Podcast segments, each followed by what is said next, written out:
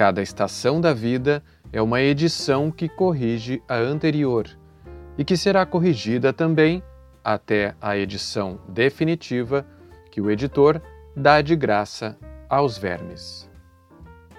Machado de Assis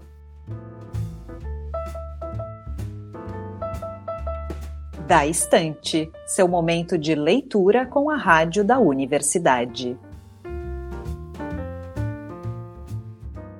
Olá, queridos ouvintes, estamos chegando com o Da Estante. Eu sou Liz de Bortoli e domingo é dia de ler Memórias Póstumas de Brás Cubas do Machado de Assis com vocês. Para quem perdeu algum dos episódios com os capítulos anteriores, é só buscar o programa no site da Rádio da Universidade em radio.urgs.br, no Lumina Podcasts e nas principais plataformas de áudio. No início de maio, saiu a lista de leituras obrigatórias do vestibular da URGS e um dos livros indicados por lá é uma possibilidade para a nossa próxima leitura aqui na edição de domingo do programa. O livro se chama A Falência, da escritora Júlia Lopes de Almeida, e a gente quer saber o que vocês, ouvintes, acham dessa opção de leitura. Conta para nós no e-mail daestante@urgs.br ou nas redes sociais da Rádio da Universidade. Mas agora é hora de pegar o teu livro, que hoje a gente vai ler os capítulos 122, 123, 124 e 125 de Memórias Póstumas de Brás Cubas.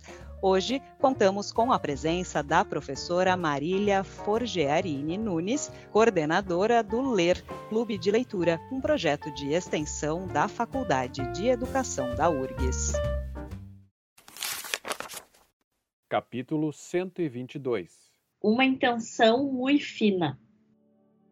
O que vexava a Nhan Loló era o pai, a facilidade com que ele se metera com os apostadores punha em relevo antigos costumes e afinidades sociais. Em Loló chegara a temer que tal sogro me parecesse indigno. Era notável a diferença que ela fazia de si mesma. Estudava-se e estudava-me. A vida elegante e polida atraía, principalmente porque lhe parecia o meio mais seguro de ajustar as nossas pessoas. Nhanloló observava, imitava, adivinhava. Ao mesmo tempo, dava-se ao esforço de mascarar a inferioridade da família. Naquele dia, porém, a manifestação do pai foi tamanha que a entristeceu grandemente. Eu busquei então diverti-la do assunto, dizendo-lhe muitas chanças e motes de bom tom, vãos esforços que não a alegravam mais. Era tão profundo o abatimento tão expressivo o desânimo que eu cheguei a atribuir a Nhanloló a intenção positiva de separar no meu espírito a sua causa da causa do meu do pai. Este sentimento pareceu-me de grande elevação. Era uma afinidade mais entre nós. Não há remédio, disse eu comigo. Vou arrancar esta flor a este pântano. Capítulo 123 O verdadeiro Cotrim Não obstante os meus quarenta e tantos anos, como eu amasse a harmonia da família, entendi não tratar o casamento sem primeiro falar ao Cotrim. Ele ouviu-me e respondeu-me seriamente que não tinha opinião em negócio de parentes seus. Podiam supor-lhe algum interesse, se acaso louvasse as raras prendas de Inhaloló. Por isso calava-se mas estava certo de que a sobrinha nutria por mim verdadeira paixão, mas se ela o consultasse, o seu conselho seria negativo. Não era levado por nenhum ódio, apreciava as minhas boas qualidades, não se fartava de as elogiar, como era de justiça. E pelo que respeita a Nhan Loló, não chegaria jamais a negar que era noiva excelente, mas daí a aconselhar o casamento ia um abismo. Lavo inteiramente as mãos, concluiu ele. Mas você achava outro dia que eu devia casar quanto antes.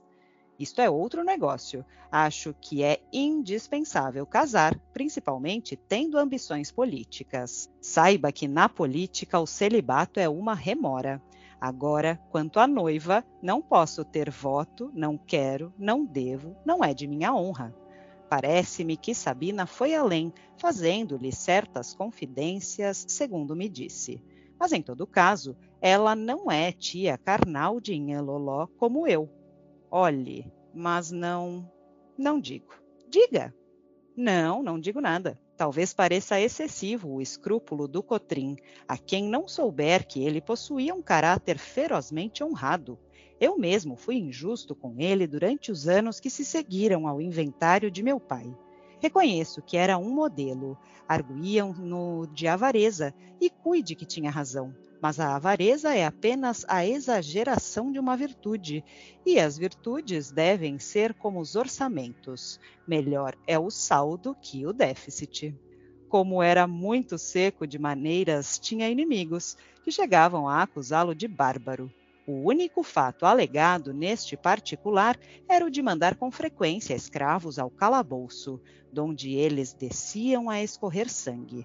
Mas, além de que ele só mandava os perversos e os fujões, ocorre que, tendo longamente contrabandeado em escravos, habituara-se de certo modo ao trato um pouco mais duro que esse gênero de negócio requeria, e não se pode honestamente atribuir à índole original de um homem o que é puro efeito de relações sociais.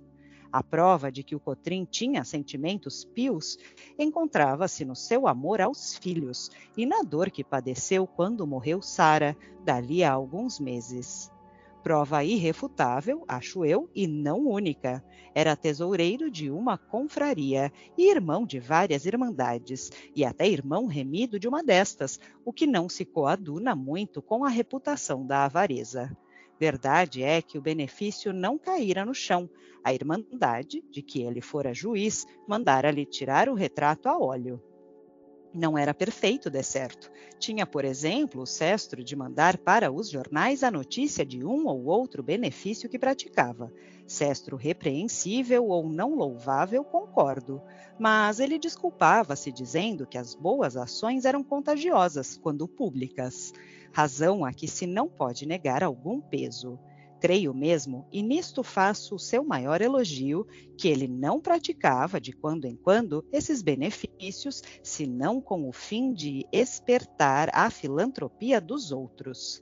E se tal era o intuito, força é confessar que a publicidade tornava-se uma condição sine qua non.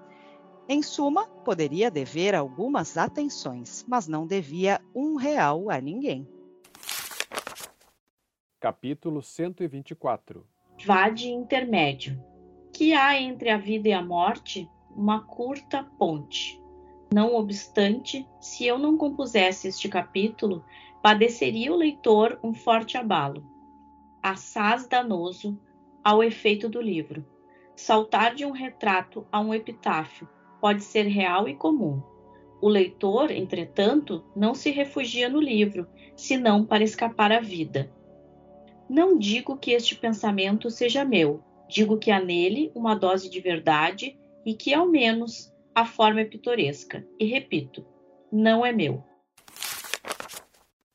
Capítulo 125 Epitáfio Aqui jaz Dona Eulália Damascena de Brito, morta aos 19 anos de idade. Orai por ela.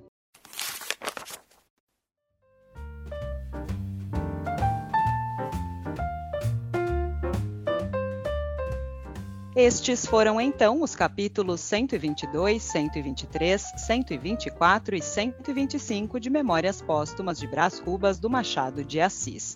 Lembrando que no próximo domingo, às seis da tarde, a gente segue com a leitura de Memórias Póstumas e de segunda a sexta, às 10 e 10 da manhã e às 8 da noite, a gente volta com o Da Estante com leituras curtas de poesias, contos ou crônicas. E manda para nós suas dúvidas, comentários ou sensações sobre a leitura no e-mail da estante@urgs.br ou nas redes sociais da Rádio da Universidade, que a gente quer saber o que vocês estão achando. Amanhã a gente volta então. Até lá.